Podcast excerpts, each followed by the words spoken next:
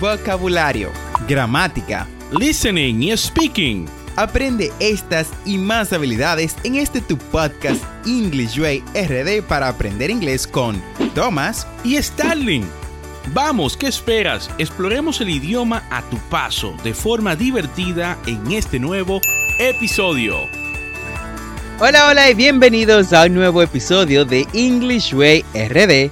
Soy Thomas, su anfitrión, y hoy nos, nos sumergiremos, bueno, en otro tema fundamental para el aprendizaje del idioma inglés. Y el tema es la enunciación en inglés. Este tema surge en realidad de algo muy personal que pasé en mi trabajo y es los problemas de enunciación que las personas suelen tener cuando hablan inglés. Pero, ¿qué es enunciación? ¿Para qué sirve? ¿Cómo la mejoro?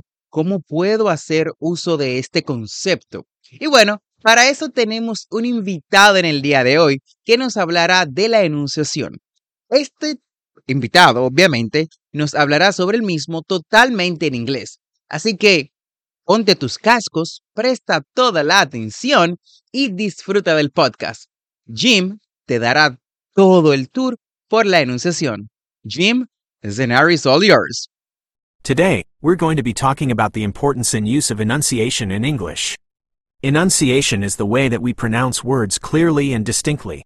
It's an important part of communication, and it can help us to be better understood by our listeners. What is enunciation? Enunciation is the way that we pronounce words clearly and distinctly. It involves paying attention to the individual sounds in a word and making sure that we pronounce them all correctly. Good enunciation also involves using appropriate stress and intonation. Why is enunciation important? Enunciation is important for a number of reasons. First, it helps us to be better understood by our listeners. When we enunciate clearly, our words are easier to hear and interpret. This is especially important when we're speaking in a noisy environment or when we're speaking to someone who doesn't speak English as their first language. Second, good enunciation can make us sound more confident and professional. When we speak clearly and articulately, it shows that we are in control of our speech and that we know what we're talking about. This can be helpful in a variety of situations, such as job interviews, presentations, and networking events. Finally, good enunciation can also help us to improve our overall speaking skills. When we focus on enunciation, we also have to pay attention to other aspects of our speech, such as our pronunciation, stress, and intonation. This can help us to become more fluent and natural speakers. There are a number of things that you can do to improve your enunciation. Here are a few tips. Slow down. One of the best ways to improve your enunciation is to slow down when you speak. This will give you more time to pronounce each word clearly and distinctly. Pay attention to your mouth shape.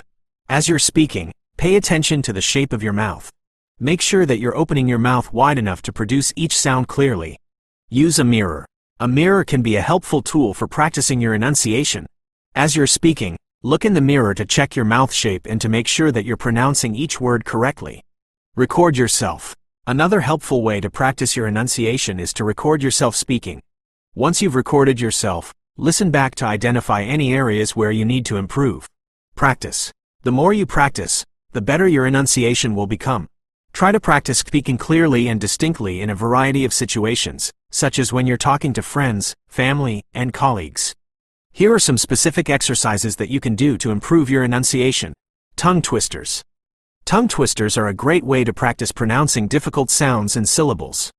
Some popular tongue twisters include Peter Piper picked a peck of pickled peppers. She sells seashells by the seashore. Red lorry, yellow lorry, red lorry, yellow lorry. Minimal pairs. Minimal pairs are two words that differ by only one sound.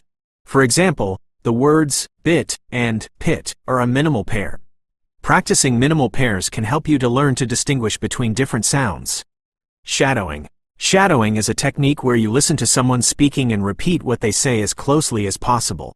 This can be done with podcasts, audiobooks, or even TV shows. Shadowing can help you to improve your pronunciation, stress, and intonation. Enunciation in different contexts. Enunciation is important in all contexts, but it is especially important in certain situations.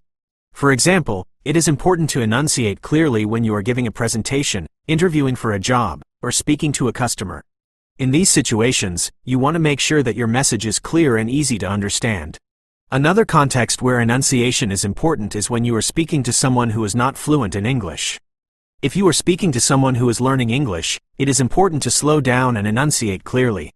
This will help them to understand your speech and to improve their own pronunciation. Once you have a good foundation in enunciation, there are a few advanced tips that you can follow to further improve your speech. Pay attention to your breath support. Good breath support is essential for clear and consistent enunciation. When you're speaking, Make sure that you're breathing deeply and from your diaphragm. Use your tongue and lips actively. Your tongue and lips play an important role in articulation. When you're speaking, make sure that you're using your tongue and lips to produce each sound accurately. Vary your intonation. Intonation is the rise and fall of your voice as you speak. Using appropriate intonation can help to make your speech more engaging and interesting. Listen to other speakers. One of the best ways to improve your enunciation is to listen to other speakers, especially native English speakers. Pay attention to how they pronounce words, use stress, and vary their intonation. Good enunciation is an important part of effective communication. It can help us to be better understood by our listeners, to sound more confident and professional, and to improve our overall speaking skills. There are a number of things that you can do to improve your enunciation, such as slowing down, paying attention to your mouth shape, using a mirror, recording yourself, and practicing regularly. Here are a few additional tips that you may find helpful. Be aware of your accent. Everyone has an accent, and that's perfectly normal. However, if you have a strong accent, it may be more difficult for people to understand you. There are a number of things that you can do to reduce your accent, such as practicing with a native English speaker or listening to recordings of native English speakers. Be mindful of your speaking speed. If you speak too quickly, it may be difficult for people to understand you. If you speak too slowly, it may be boring for people to listen to you. Aim to speak at a moderate pace that is comfortable for both you and your listeners. Use pauses effectively. Pauses can be used to emphasize important points, to give your listeners time to absorb what you're saying, and to make your speech more engaging.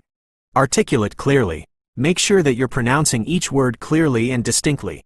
Avoid slurring your words or mumbling. Improving your enunciation takes time and practice, but it's a worthwhile investment. Good enunciation can help you to be more successful in your personal and professional life.